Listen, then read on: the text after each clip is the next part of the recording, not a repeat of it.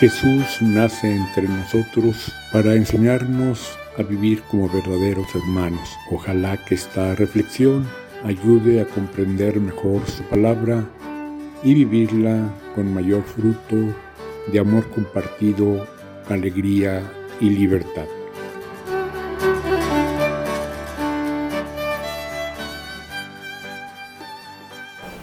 Estamos ya en el quinto domingo de Cuaresma se acerca la pasión de Jesús.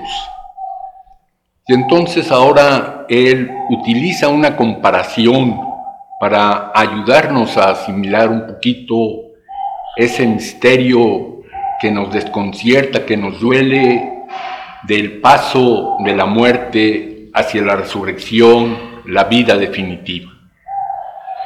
Y entonces Jesús nos dice si el grano de trigo no cae en la tierra y muere, permanece infecundo.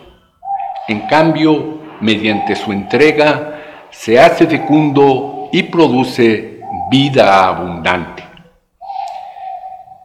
Y tenemos esa experiencia en nuestra vida.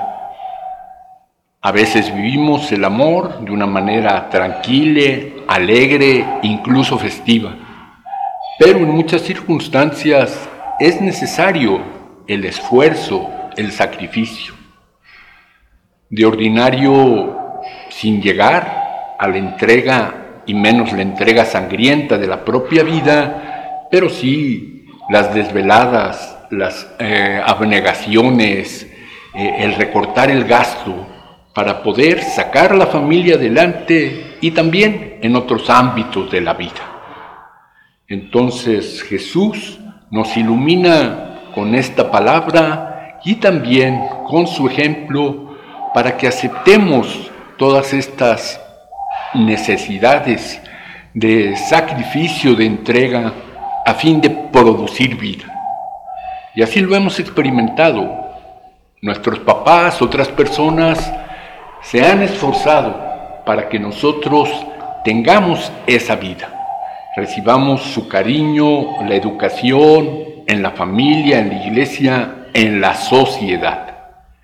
E igualmente tenemos la experiencia de habernos eh, sacrificado, esforzado por otras personas y vemos con satisfacción su crecimiento y sus frutos. E igualmente vuelve a utilizar Jesús esas palabras, cuando sea yo levantado en alto, todo lo atraeré hacia mí y quien crea recibirá la salvación, la nueva vida en la fe y en el amor.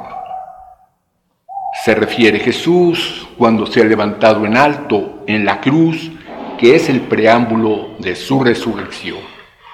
Ojalá que el Espíritu Santo nos ayude a comprenderlo, a vivirlo, a agradecerlo lo que hemos recibido y también lo que hemos podido dar. Amén.